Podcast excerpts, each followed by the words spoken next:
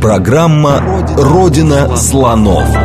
То, о чем ученые обычно не рассказывают, потому что их не спрашивают. Добрый день, это «Родина слонов», программа об исторических мифах, об истории, которую которые вполне очевидны для ученых, но по разным причинам прошли мимо нас. Меня зовут Михаил Родин. А сегодня у нас будет интересная программа. Мы снова будем говорить об археологии, будем говорить о, о ней как о комплексной науке. Они, археологи, всегда нам подкидывают э, поводы для разговоров. Мы знаем, что археология сейчас, современная археология, привлекает э, специалистов из огромного количества разных отраслей. Ну, не может современная наука действовать вот так вот изолированно. Поэтому мы уже общались и с антропологами, и с почвоведами, про химию, про физику рассказывали, вот про все эти методы, которые используются в современной археологии. Сегодня будем говорить э, про архитектуру, а, как архитекторы могут помочь современным археологам. Ну, казалось бы, с одной стороны, очевидно, надо же разобраться, как строили свои мегалитические конструкции древние цивилизации, а с другой стороны, там очень много интересного и совершенно даже неочевидного. Нам сегодня помогать разбираться в этом вопросе будет архитектор Надежда Алексеевна, Алексеевна Решетникова. Добрый день. Добрый день. Давайте, наверное, начнем с э, такого вопроса. Как вы вообще попали-то в археологию? Насколько я понимаю, у вас именно архитектурное образование. Да, образование архитектурное, это Московский архитектурный институт. А, и изначально я работала в архитектурном бюро а, обычным архитектором, но в какой-то момент, видимо, любовь к путешествиям и жажда узнать что-то новое, она возобладала, и жизнь меня вывела на общение э, с историками и археологами. Собственно, это случилось э, еще, когда я была в аспирантуре, и э, темой эм, была связь современной архитектуры с историческими эм, сооружениями, технологиями. Мы делали парк эм, который должен был быть связан с астрономическими с небесными телами, связан с ландшафтом и так далее. И задумываясь об этом, мы, конечно, вышли на тему археологии и а, исторических сооружений, потому что в, древние времена это было очень э, сильно развито, и люди а, были более близки к природе, чем мы сейчас. А, и, собственно, с этого начались вопросы об исторических памятниках и дружба с археологами, которая вылилась в продолжительную работу. Насколько я понимаю, вы очень много времени провели именно там, в одной из колыбелей цивилизации мировой. Это там Египет, Судан, вот в этом районе долины реки Нила. Да, когда я начала а, приходить к археологам с вопросами, а, с моими вопросами архитектурными, а, выяснилось, что у них есть свои вопросы, и а, им необходима помощь а, в документации сооружений, а, в понимании сооружений, в реконструкции. И они, собственно, позвали меня работать в Египте а, в одной из гробниц, это так называемый ТТ-320, это кашет, где были найдены основные мумии фараонов, которые мы сейчас все знаем, и которые хранятся в Каирском музее и представлены в Каирском музее. Собственно, мы повторно а, раскапывали эту гробницу, э, документировали, так как не было сделано изначально. А, археологи ее уже исследовали, но не было сделано архитектурной документации. Собственно, поэтому появился интерес пригласить архитектора для документации. А это не так уж просто, потому что, например, вертикальная шахта э, глубиной 12 метров и горизонтальная шахта в 60 метров. Э, задокументировать такие вещи не так просто, тем более, когда нет каких-то сложных э, аппаратов, как, например, там, современные лазерные сканеры, которые все, в принципе, это могут, но это довольно дорогостоящая вещь. Архитектор может это сделать, скажем так, более с подручными методами, э, проще, дешевле, быстрее и с э, непосредственным анализом. Угу. А в Судане? Что вы а, ну, начав э, работу в Египте, возникла возможность попрактиковаться в Судане благодаря одному из наших спонсоров, который спонсировал археологическую группу, с которой я тогда работала. А, и как ни забавно, археологи а, из а, организации, они как-то не решились ехать в Судан, потому что страна такая непонятная, неизвестная. И как-то все были полны опасений. Я решила, сказать, почему бы нет, я поеду посмотреть. И я отработала один сезон с немецкими археологами в Судане. Э, и там завязались контакты, э, дружба с ними большая, и, в общем, эта дружба растянулась на 20 лет в результате. Не только с ними, а и дальше с другими экспедициями, с американскими экспедициями, с польскими экспедициями, то есть с российскими экспедициями так, так же. Так что это было это, кстати, отдельная интересная тема. Насколько я понимаю, вы как раз представляете собой э, образчик ученого, который ученый мира, что называется. Я так понимаю, вы сотрудничаете с, огромным количеством разных экспедиций из разных стран и для разных людей выполняете работу вот эту. Да, потому что э, археологические команды — это некий такой, некое такое ядро, состоящее из археологов, которые обычно принадлежат к одному э, из университетов и работают вместе — но так как им нужны действительно специалисты из разных областей, они приглашают уже людей э, непосредственно специалистов, например, э, там, палеоботаники или эм, антропологи или архитекторы. Э, таких специалистов не так много. В и, мире, что важно. В, в мире, да. И эм, их приглашают в различные экспедиции. То есть, когда возникает какая-то необходимость, конкретная задача, то зовут специалиста. Вот таким образом, как бы архитекторов, э, архитектору есть возможность э, перепрыгивать из одной экспедиции в другую и э, получать действительно большое число интереснейших проектов. Хорошо, давайте тогда разбираться, зачем, собственно, вас зовут э, в экспедиции. Какие основные задачи вот непосредственно в экспедиции и потом после при обработке информации возникают перед архитекторами? Что, казалось бы, все там умные люди, могут сделать что угодно.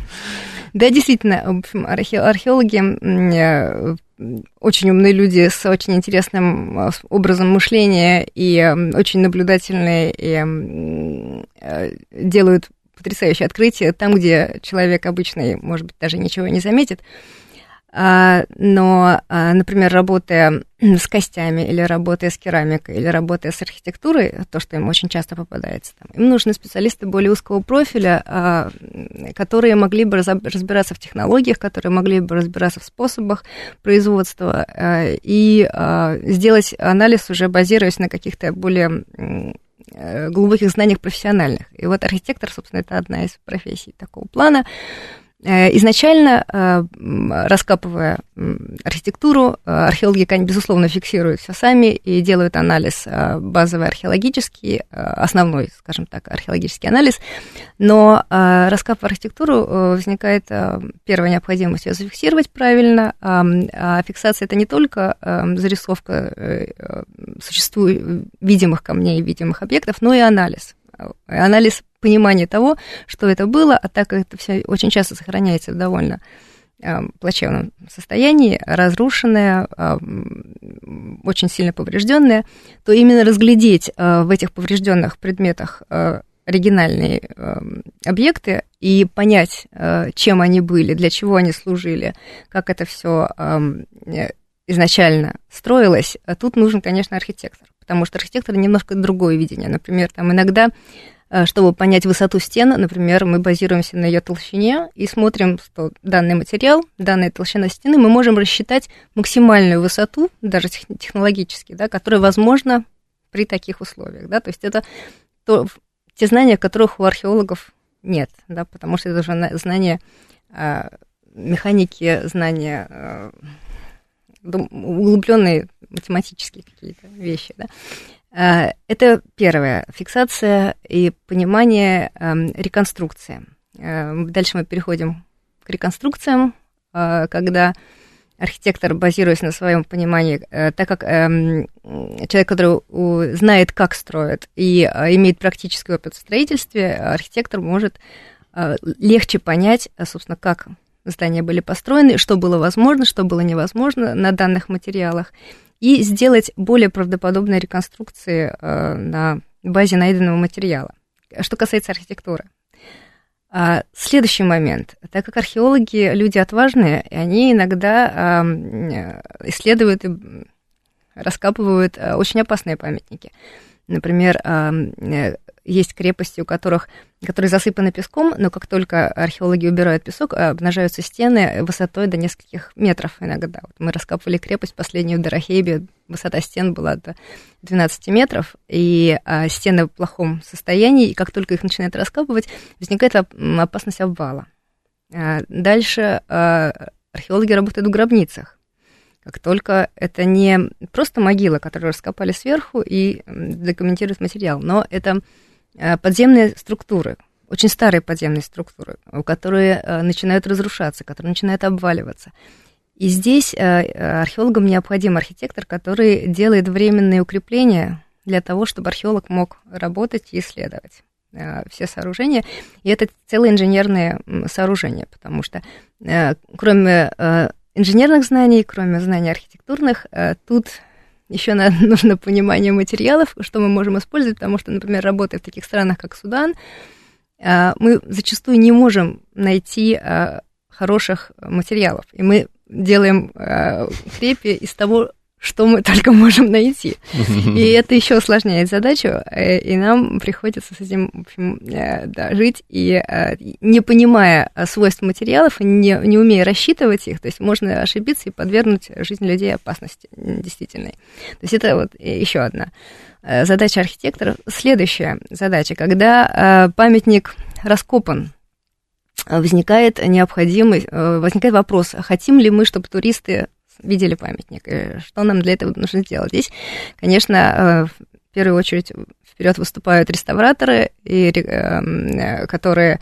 укрепляют и э, фиксируют найденные объекты, но иногда возникает необходимость устройства защитных сооружений, такие как навесы, возможно, какие-то мостики, переходы, дорожки, чтобы люди могли спокойно ходить по памятнику, не разрушая его. Потому что любые археологические памятники, как только мы их открываем из земли, они а, тут же начинают с катастрофической скоростью разрушаться. Там воздействие ветра, солнца, песка и так далее. То есть это они требуют защиты, дождь. И а, тут выходит архитектор вперед, который, собственно, проектирует и строит защитные сооружения. Иногда это целые комплексы, больше похожие на музеи, чем просто простейший навес. А, и э, более того, строительство в археологической зоне это отдельная совершенно область, а, потому что это безумно сложно. А, мы имеем огромное количество археологических останков в земле, и мы очень трудно расположить фундаменты или какие-то опирающиеся конструкции. Нужно специально думать о материалах, которые мы используем, насколько они... Нужно думать о вентиляции. Нужно... Ну, то есть э, очень большой аспект, и мы работаем вместе с, как с археологами, так и с реставраторами, чтобы э, наши сооружения действительно помогали сохранить памятник, а не ускорили его разрушение. То есть и это э, еще один аспект работы архитектора, э, тесной работы архитектора с археологами.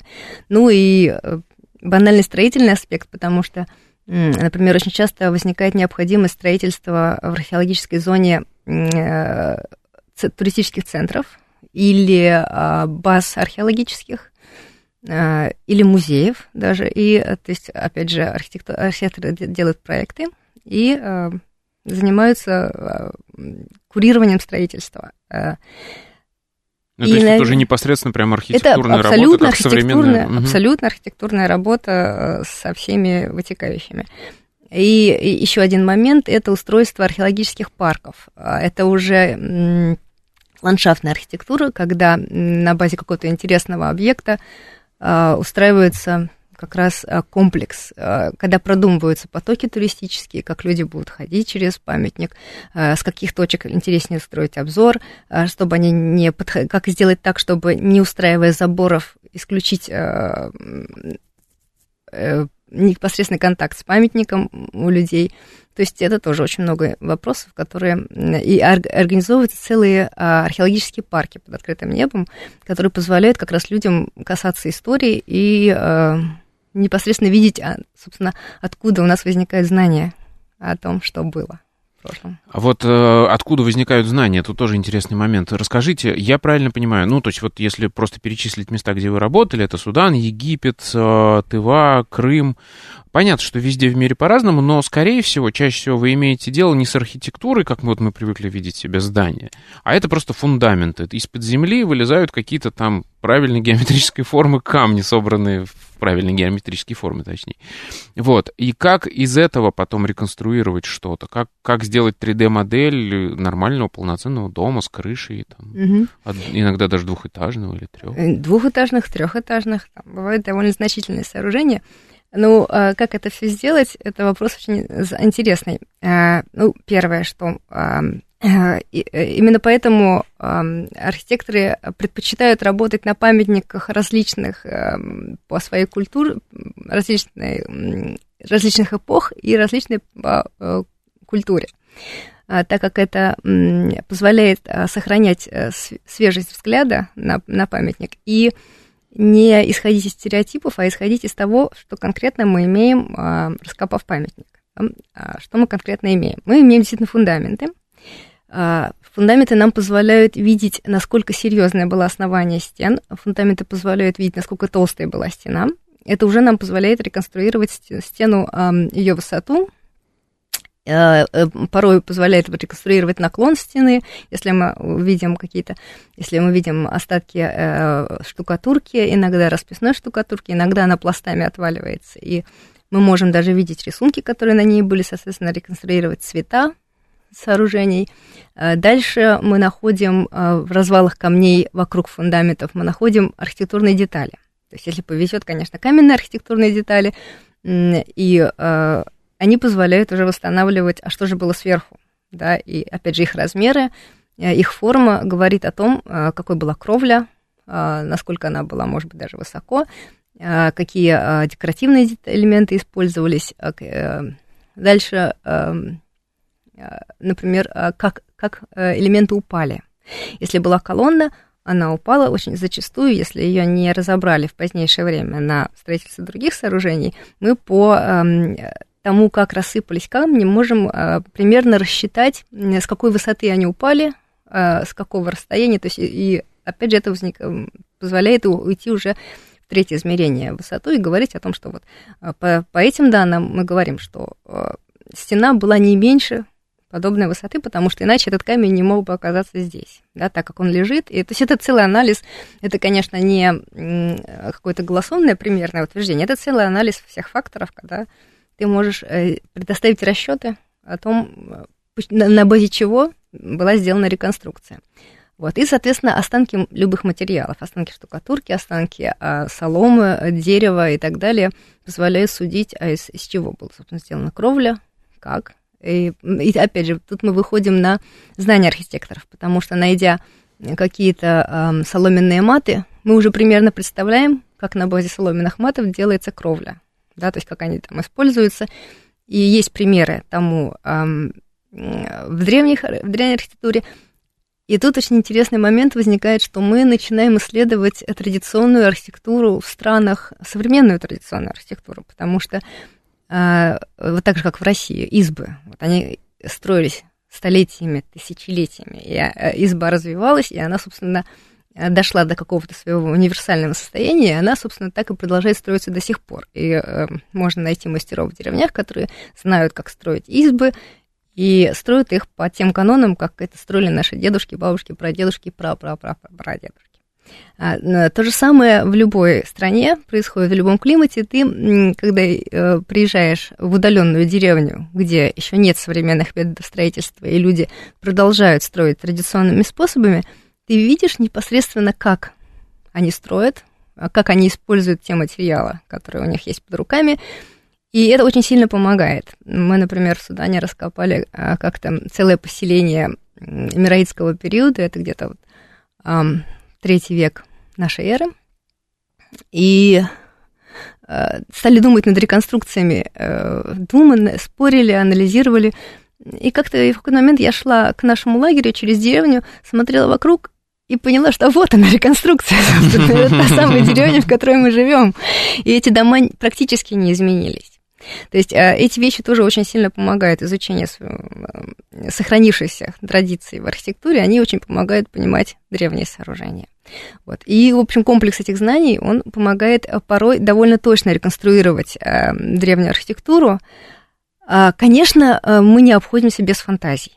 И бывают очень часто моменты, когда просто нет данных о каких-то вещах, и тогда включается логика, и просто начинаешь думать, ну, логически, что здесь могло быть, если мы имеем такой комплекс фактов, Э, которые мы раскопали, которые у нас есть в наличии, нас что-то не достает, и э, логически, возможно, это было так. Но э, в любой реконструкции, если мы ее предоставляем ученым или публикуем, конечно, мы обязательно даем информацию, что было реконструировано на конкретной базе, а что было уже додумано, чтобы не возникало никаких там недопониманий в том, что какие-то фантазии архитекторов, да, то есть даже если они логически продуманы, чтобы они не пошли в науку как неоспоримый факт.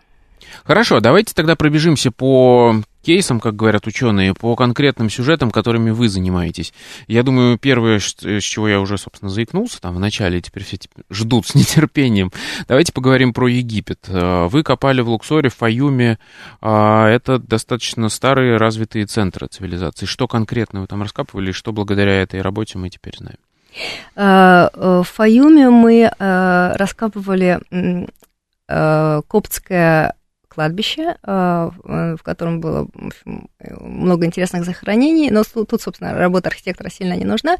А моя задача там была э, документация монастыря, останков монастыря, который был найден в непосредственной близости с кладбищем.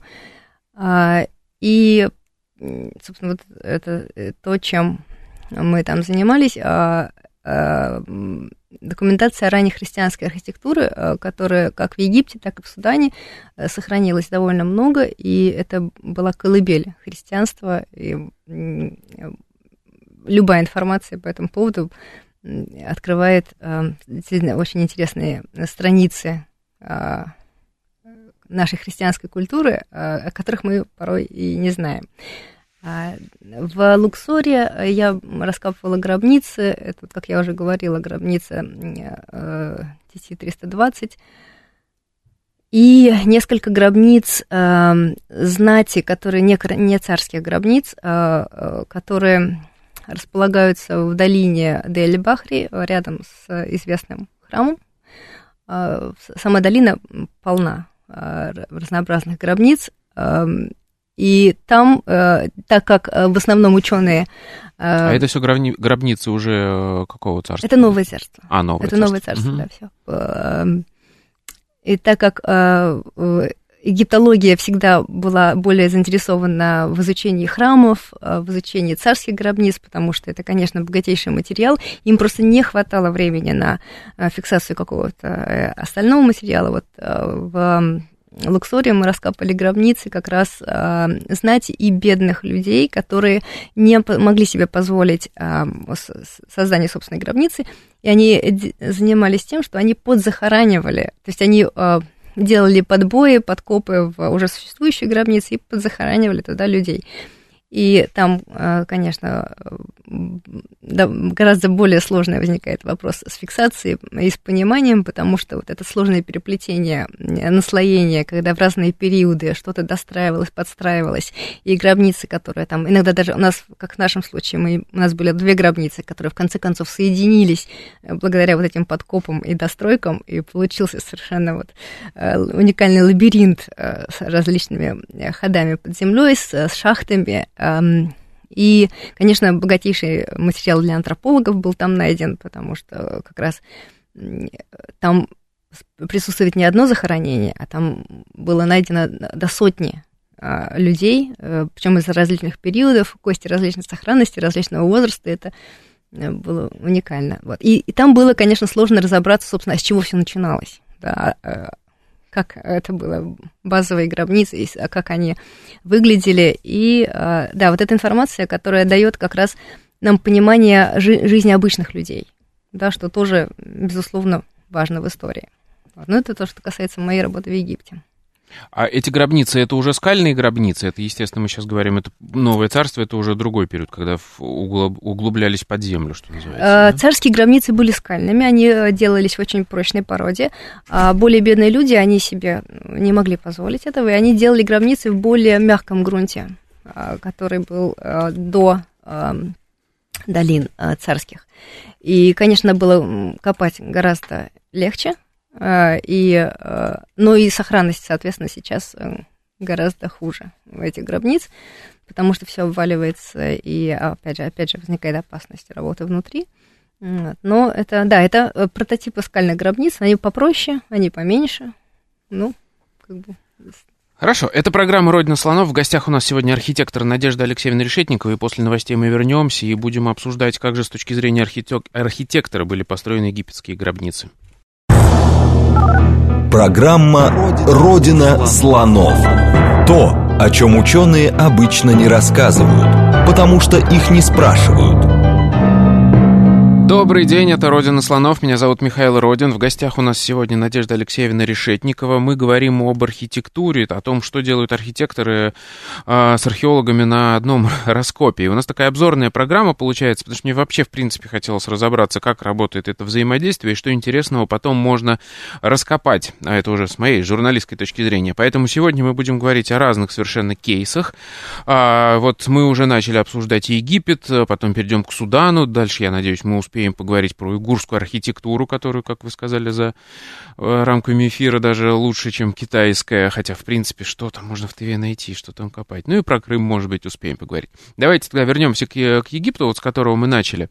А, ну, нельзя, не, ну, нельзя в, в общественном поле теперь уже не упомянуть эту тему. Самое главное, что сейчас обсуждают, это невозможно было построить все вот эти вот э, пирамиды, и позже а, скальные гробницы в Луксоре. Вот вы как архитектор приходите туда, что вы видите, какие технологии, а как это все было возведено, как это все было вырублено в скалах? Ну, скажем так, что действительно это вопрос, который чаще всего меня спрашивают люди, которые знают, что я работаю в Египте или в Судане.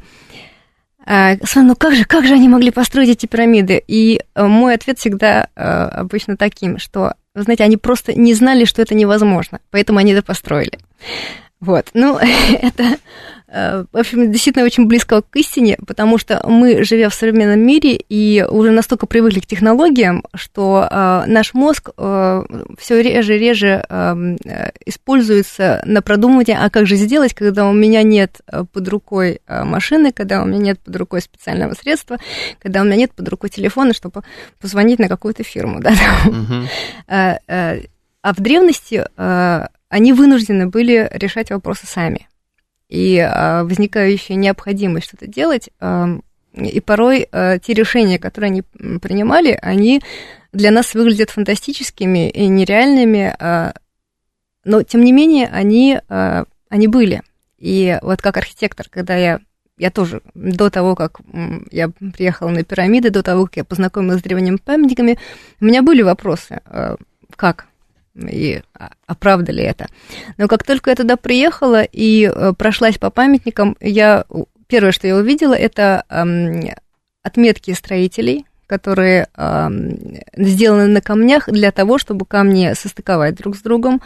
А, это э, какие-то это, которые... они, как они сделаны? Как они сделаны на, нацарапаны, угу. обычно процарапываются на камне. То есть подобные метки, они не могли появиться, если это магическим образом камень был передвинут и поставлен на место. То есть это э, явные совершенно технологические вещи. А дальше на камнях э, мы видим иногда следы, э, если камень передвигался каким-то определенным образом, мы на, на камне видим, иногда сохраняются следы, царапины или что-то. То есть эти вещи тоже фиксируются. Дальше очень часто сохраняют, есть э, сооружения недостроенные. И когда сооружение э, не было достроено в свое время, э, заметно, как, собственно, э, что осталось недостроенным и что э, осталось, то, что осталось, показывает именно процесс строительства. И это говорит совершенно очевидно в пользу того, что все-таки это было построено руками и, и руками людей, которые а, больше думали о механике, чем об электронике, как в современном мире, и которые больше думали, полагались на физическую силу и использование подручных средств, чем на э, какие-то э, механизмы другого характера. А, а, например, э, в Египте, э, что они имели в изобилии, это когда песок. И вот, например, одна из наиболее более правдоподобных версий, как, например, они а, делали а, свои храмы а, огромнейшие, это там насыпались рампы из песка, по которым было легче затаскивать камни наверх. И изображения таких рамп сохранились. в гробницах сохранились на древних сооружениях. То есть это не, не фантазия, то есть это, это все действительно. И были, собственно, проведены и опыты, как называется, практическая археология, когда люди пытаются древними методами что-то построить и поднять большие веса на большую высоту. А, или, например, когда в древние храмы в Луксора строился храм, строился остов из камней, и дальше начинали высекаться скульптуры, иероглифы и так далее. То есть этот остов, он был сделан из довольно грубых камней. Это все заполнялось песком. И до, до верха, Э, и сверху скульпторы начинали, и э, мастера уже по камню начинали высекать э, основной, основное лицо стены с иероглифами, с рельефами и так далее. И это сохранилось в недостроенных храмах, когда мы видим действительно останки вот этих вот необработанных камней внизу и более обработанный камень сверху. То есть, получается, вместо того, чтобы леса построить, да... Насыпался они, песок, ну, им... Они засыпали, грубо говоря, весь будущий храм песком, они, чтобы сверху да, вниз да, вот да, так и вот потом идти начинали его потихоньку расчищать. То есть это одна из версий. Возможно, что применялись какие-то другие технологии, да, то есть, но это одно, одно из, как бы, э, ну, наиболее... Э, и, и так как они обладали большим количеством рабочей силы, причем рабочей силы не, не обладающей какими-то специальными знаниями. А вот таскать песок это просто. Да, то есть, и точно так же, как мы сейчас на раскопках, мы эм, используем э, местных людей, которые нам очень сильно помогают именно в такой физической работе, перенося песок, э, грунт, э, раскопанные останки и так далее. Но они при этом не понимают, что, собственно, происходит. Вот в древних Эм, сооружениях был какой-то специалист, который знал, что он собирается построить, и который обладал специальными знаниями, и была огромная масса людей, которые они могли использовать э, как, мурав... как муравьев, так, грубо говоря. Угу. И они уже, вот э, так же, как мы смотрим, ну как же муравьи э, создают такие огромные сооружения, которые в сотни раз больше их собственного размера. Ну вот, собственно, древние люди, они были подобны муравьям. Это просто приложение большого количества э, сил людей, э, которые просто работали, сменяя друг друга постоянно и на протяжении долгого времени. И эти сооружения надо не, не надо забывать, что они строились не так, как сейчас, на протяжении там месяца, двух, э, там полугода, там года, да, а эти сооружения могли строиться и э, на протяжении столетий, да, и опять же э, как вода камень точит, так понемногу-понемногу какие-то вещи становились глобальными. А по поводу огромных сил, которые необходимы, вот тоже расскажите про это, потому что очень много вся, во всякой такой псевдонаучной литературе э, фигурирует всяких цифр страшных, там 200-тонные блоки перемещались на высоту там 100, 100 метров наверх, вот про это, потому что ведь, насколько я понимаю, этих вот таких 200-тонных блоков, там их, ну, ну, там в Гизе, например, два или что-то около того. И когда мы говорим про пирамиду, да, там есть пятитонные блоки. Ну, то есть не надо преувеличивать. И все они лежат на первом э, этаже, что называется. А дальше, чем дальше, тем они больше. Абсолютно Ой, чем они верно. меньше. Абсолютно и, верно. и чем дальше наверх, тем больше дыру внутри. И туда уже человек зайти может между этими. И вот эта вся точность мифическая, вот про это вот. Э, абсолютно вы, как верно. архитектор, это, э, это как бы вот еще один аргумент, который вот вы как раз э, уже объяснили, когда ты видишь, что действительно размеры камней уменьшаются с подъемом наверх, и это говорит о том, что люди испытывали трудности с поднятием камней, и если бы у них подробных трудностей не было, они бы использовали камни такого же размера, и то есть это было бы просто. Мы видим, что да, чем выше, тем сложнее. Размер камня уменьшается. Качество, опять же, а, качество того, что люди могут увидеть и потрогать, гораздо лучше, чем качество того, чего люди увидеть не могут, что находится на большой высоте и что находится загорожено другими какими-то элементами, Э, ну, это мы тоже, наверное, в современном строительстве можем увидеть, то, что заказчик не может проверить, э, зачастую страдает в качестве. Вот. И когда в древних сооружениях ты видишь, что э, люди были людьми всегда, и у них были такие же совершенно подходы, такие же задачи сохранить свои силы и не тратить их там, где никто это не будет видеть. И тогда, в общем, чем больше смотришь на древние сооружения, тем э, вопросы о магическом их возведении отпадают э, больше и больше.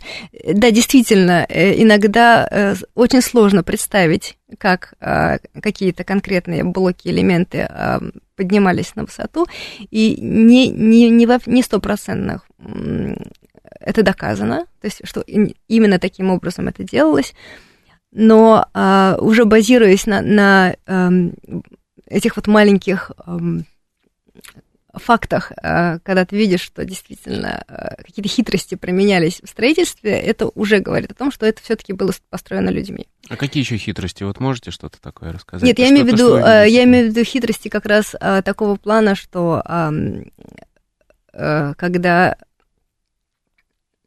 вес камней а, или размер камней уже начинает меняться в зависимости от того, или там, когда а, качество обработки меняется и, качество подгонки материалов меняется. А например, когда мы, не мы, а немецкие ученые исследовали пирамиды в Судане, и а, одной из задач, а, там работал Хинкель, а, очень хороший, известный немецкий архитектор-археолог.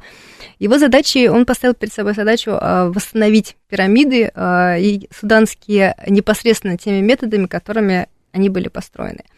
И он разобрал несколько пирамид, а, их, э, скажем так, что разобрать было необходимо не только с точки зрения, чтобы понять, как они были устроены, а также, так как в Судане а, песчаник, который использовался при строительстве пирамид, он гораздо слабее, чем а, камни, использовавшиеся в Египте, и он разрушается гораздо сильнее. И во многих пирамидах камни оснований, они рассыпались и уже эм, представляют угрозу обрушения всей пирамиды. Поэтому приходится иногда прибегать к такому а, методу, как разбор полностью а, древнего сооружения с маркировкой камней, с, э, с фиксацией того, как они были, и потом возведение ее заново с заменой или с реставрацией нижнего слоя камней, что практически невозможно делать, если пирамиду мы не разбираем.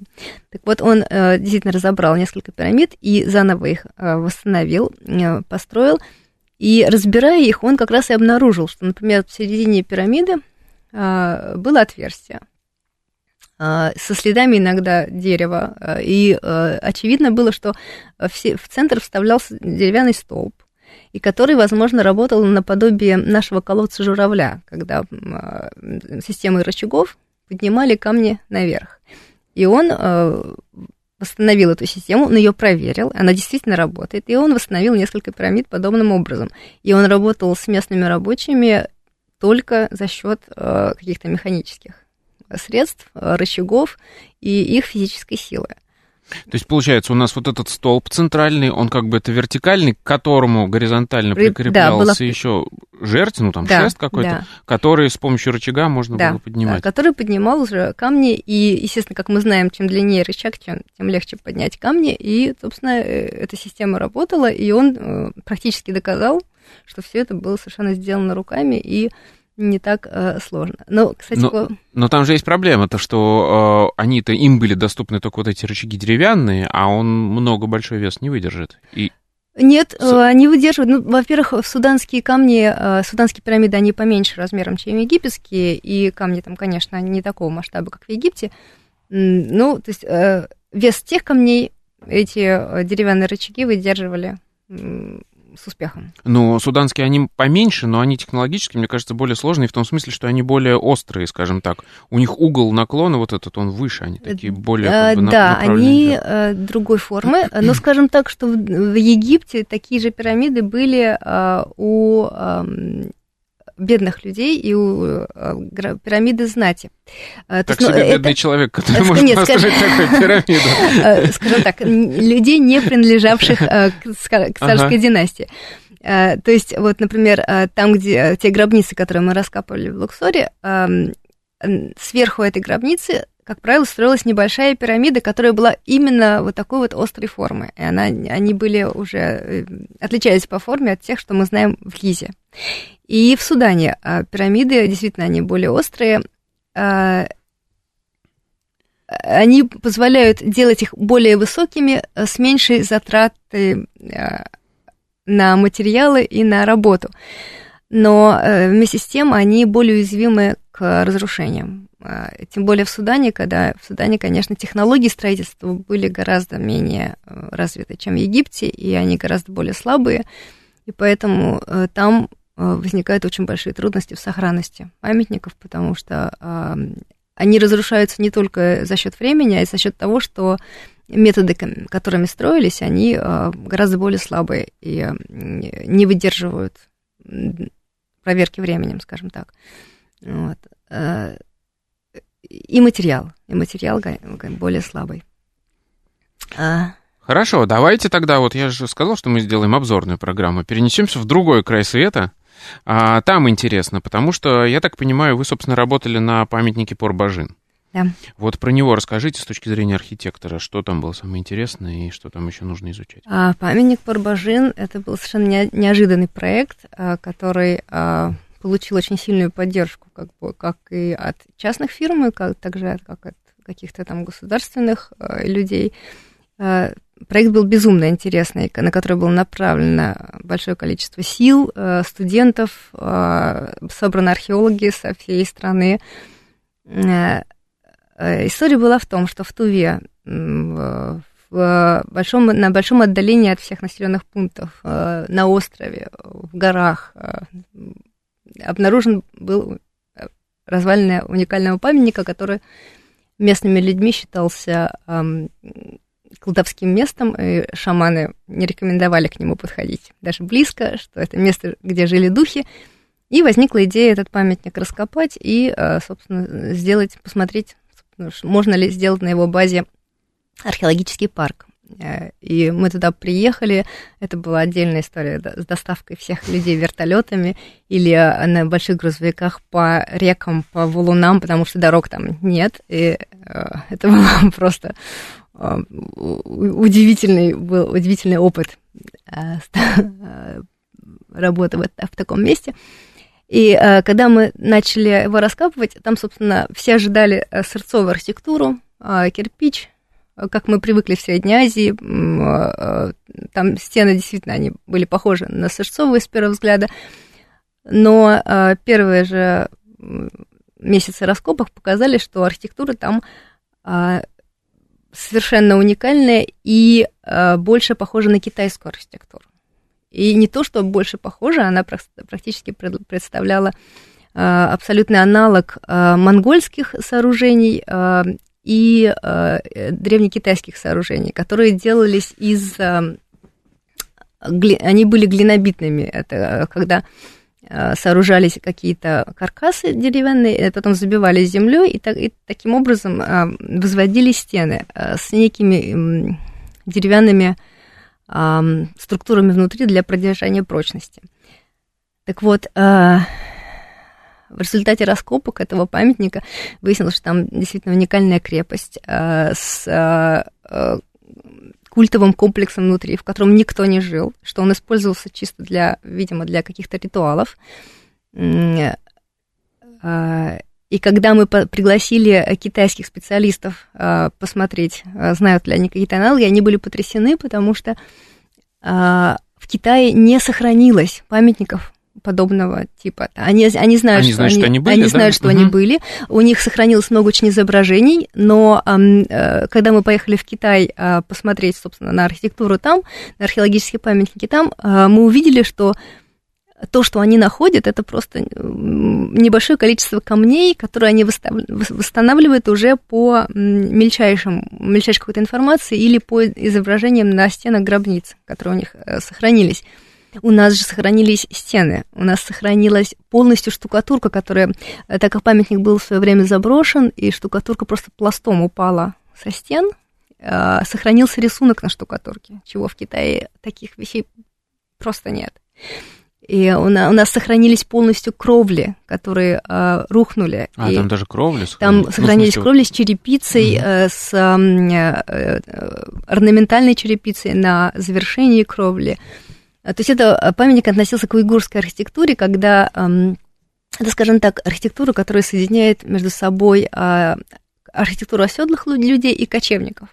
И вот она почему я упомянула монгольские памятники, потому что в Монголии она очень сильно развивалась, когда а, у них стали развиваться буддийские монастыри, и культура, которая по натуре кочевая, э, начала строить э, какие-то э, сооружения, где они э, стояли постоянно, и там получилась очень интересная смесь э, китайской архитектуры, так как они, э, монголы не умели строить значительные сооружения, которые, скажем так, не мобильные, которые стояли бы долго, и они приглашали китайцев, которые приезжали к ним строить сооружения. Поэтому очень много китайских технологий, китайских, собственно, вид сооружений сам, он во многом очень близок к Китаю. И так вот на, в Туве, на Порбажине мы столкнулись именно с такой архитектурой, которая была э, подобной смесью а, кочевой архитектуры и э, оседлой архитектуры. Но это еще, насколько я понимаю, все-таки до монголов э, происходило, потому что мы говорим про уйгуров, это все-таки более ранний период. Это девятый век. Девятый, да, век нашей да. эры до того, как да. монголы стали теми, кем мы их знаем. Да, да. А, и это такой получился заповедник, да, китайской архитектуры. У них там все не сохранилось, а вот здесь вот эти вот Ну, тут у нас, э, когда возник вопрос, когда там э, памятник был раскопан, и возник вопрос, о, собственно, о создании музея, там, о создании археологического парка, э, мы столкнулись с такой проблемой, как вечная мерзлота. Mm. И на этом памятнике она была, и очень сложно было построить любые сооружения на вечной мерзлоте, и э, очень большая сложность возникла с подведением э, любых коммуникаций или с организацией каких-то мест для того, чтобы туристы там жили, потому что место очень удаленное. И, э, в общем, да, к сожалению, сложностей было так много, что проект не осуществился, хотя он был сделан проект был, э, э, архитектурный проект был сделан и предоставлен, но в связи с большими техническими сложностями его, к сожалению, не, не выполнили, и поэтому... А вот этот Порбажин весь, он же построен в, на озеро, да. И там э, остров э, посредине этого да. озера, на котором стоит вот эта вот крепость, да. или как ее, ну, городище, как это назвать крепость. правильно? Крепость, да. да. А остров, меня все время волновала его форма, она какая-то очень правильная. Это остров искусственный или натуральный? Э, остров не выглядит искусственным, потому что раскопки показали и э, изучение эм, его с э, гидрогеологами показало, что он естественный, и озеро естественное. Это естественное, что он был другой формы, и, скорее всего, когда строили крепость, он не был островом, он был полуостровом. Mm. А, а так как там происходит процесс вот этой эм, вечной мерзлоты и а, прихода вод, в общем, это да, гидрогеологи целые интереснейшие исследования там сделали, и уровень этого озера постоянно меняется, и поэтому постепенно это все превратилось в остров и совершенно недоступное место, которое действительно эм, выглядит больше как э, жилище духов, нежели как нечто построенное людьми. Кстати, интересный момент, вот общение с э, современными культурами, когда мы пришли туда копать, к нам приехали, это было по договоренностью скажем так, обязательством со стороны местной администрации и так далее, что к нам приехали представители э, буддизма э, и представители шаманизма. И они провели, до того, как мы начали копать, они провели ритуалы, которые должны были умилостивить духов на острове, чтобы ничего плохого не случилось ни с нами, ни с людьми, которые живут вокруг. Вот это было все сделано совершенно серьезно. И да, то есть это было еще одно э, прикосновение к древности, к, к, чему-то, о чем мы совершенно в современном мире забыли, наверное. Сейчас, может быть, глупый вопрос задам. Это да, к девятому веку буддизм-то добрался, мне кажется, его там еще и не было. Нет, нет, нет, это... Я в, то, в то время, когда там все происходило. Нет, нет, речь идет не о буддизме там, а, да, а, это буддисты сюда приехали, современные буддисты, Вот я про которые... это и говорю, да. Да-да, они просто приехали туда, а, так как а, они имеют отношение к местной культуре. Это как, так как у нас, вот, например, есть христианская церковь, угу, она да. освещает места, которые... Которые не имеют к ней отношения. а, ладно, а, поскольку это было сильно до. А, вот такой вопрос задам. Правильно ли я понимаю, что результат ваших трудов во многом это вот интересные, ну, для меня, во всяком случае, 3D-реконструкции какие-то, какие-то схемы, ну, вот этих вот сооружений, которые вы реконструируете хотя бы в графическом виде. Где-то их можно посмотреть вообще? Как это? А, да, он, мы делали реконструкции многих памятников, и, а, как правило, когда мы говорили до этого о физической реконструкции, да, восстановлении памятников, о реставрации памятников, иногда возникает такой момент, что невозможна физическая реконструкция. И приходит на помощь компьютерной технологии, и мы делаем реконструкции, реставрации компьютерные. И, и посмотреть их можно, они, как правило, публикуются на археологических сайтах, сайтах тех университетов, которые занимаются раскопками, и они там публикуют реконструкцию либо в научных трудах. Но, как правило, их стараются делать доступными э, на археологических сайтах. Ну, то есть, к сожалению, никакого научно-популярного сайта, где бы это все было собрано, нет. Одного сайта нет, к сожалению, да. Будем искать. Хорошо. Спасибо вам большое. В гостях у нас сегодня была Надежда Алексеевна Решетникова. Это была программа «Родина слонов». Меня зовут Михаил Родин. До новых встреч. Пока.